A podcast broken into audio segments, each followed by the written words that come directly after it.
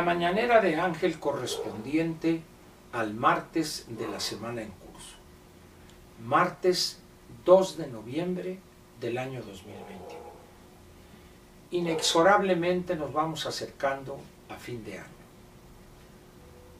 Las fiestas decembrinas o los regalos, lo que sea, parece que no van a ser como otros años. Espero equivocarme, pero las condiciones en cuanto al ingreso o posibilidades de adquirir regalos para los amigos, los parientes, van a ser menores que en otros años. Pero bueno, habrá oportunidad de platicar de eso.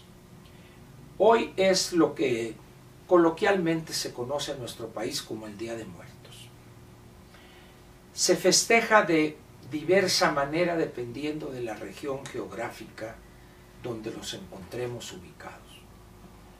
Hay lugares en, en Michoacán, por ejemplo, en Janitzio, que es un atractivo donde muchas personas van a, disfrutar eso. Yo nunca he entendido eh, de qué, disfrutan ahí, pero bueno, pues algunos van ahí a Janitzio el Día de Muertos. Y así hay otros lugares.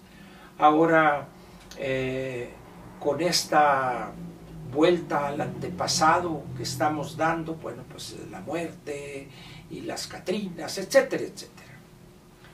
Sin embargo, yo quiero preguntarle a usted algo con esa, vamos a decir, actitud que nos viene de muy atrás de, no sé si de glorificar la muerte o de pretender burlarnos de ella como una forma de esconder nuestro temor a morir.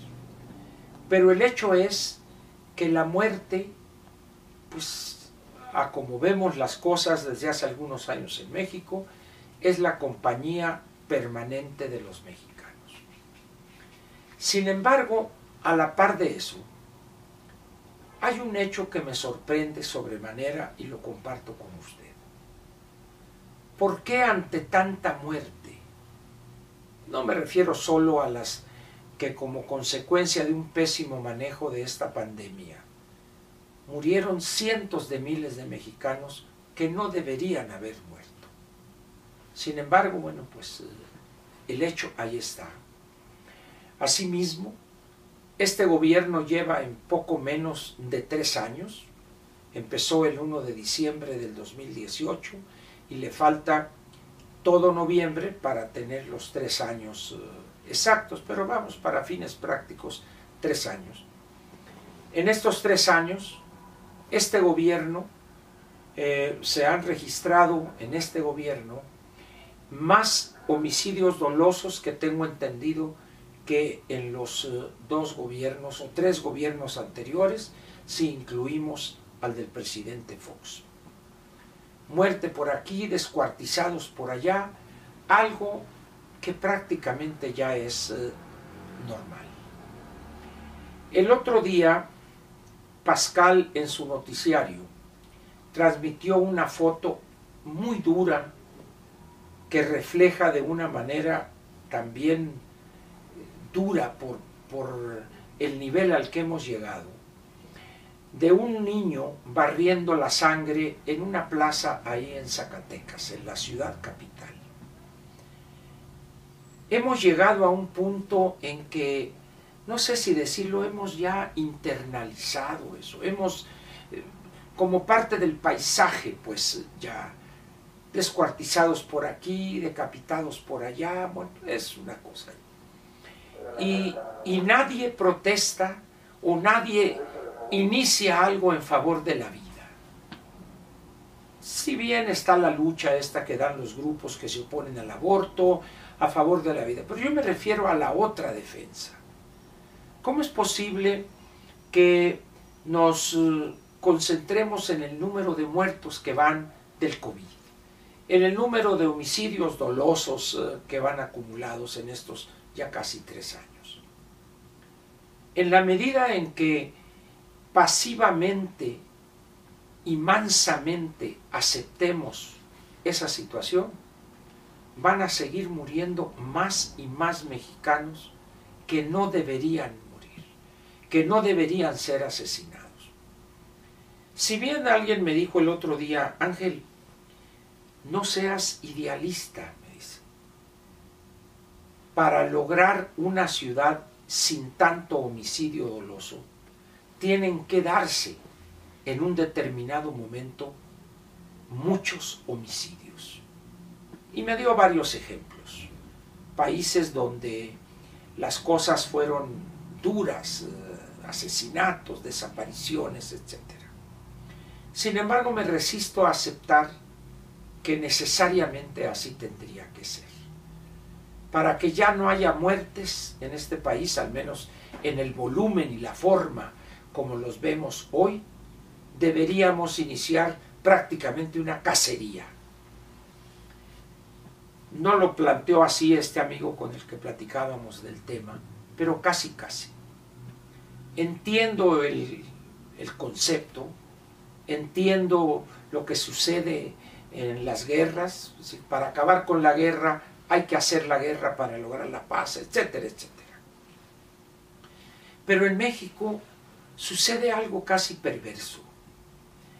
Yo no recuerdo un gobierno que haya visto con tanta, con tanta, vamos a decir, con tanta miseria humana en sus integrantes las muertes de mexicanos como el actual. El nivel de, de crueldad, de falta de humanidad del presidente me ha sorprendido. Nunca pensé que algo que, que alguien que presume que vamos a usar la cartilla moral y que hay que eh, no violencia, sino amor, etc., pudiera ser un hombre tan frío que desprecia tanto la vida de los gobernados. Algo, algo debe haber que explique esa conducta, esa visión del presidente respecto a la vida de los demás que no les presta la menor atención.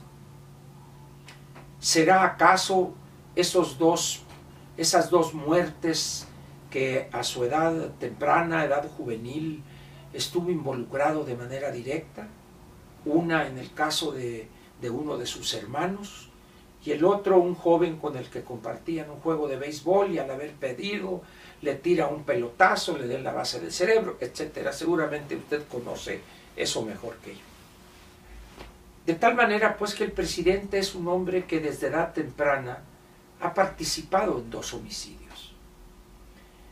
El de su hermano, que dicen que fue un accidente, sin embargo es una cosa muy curiosa, porque los registros en su natal estado de Tabasco rompieron las hojas correspondientes a las actuaciones de la muerte del hermano.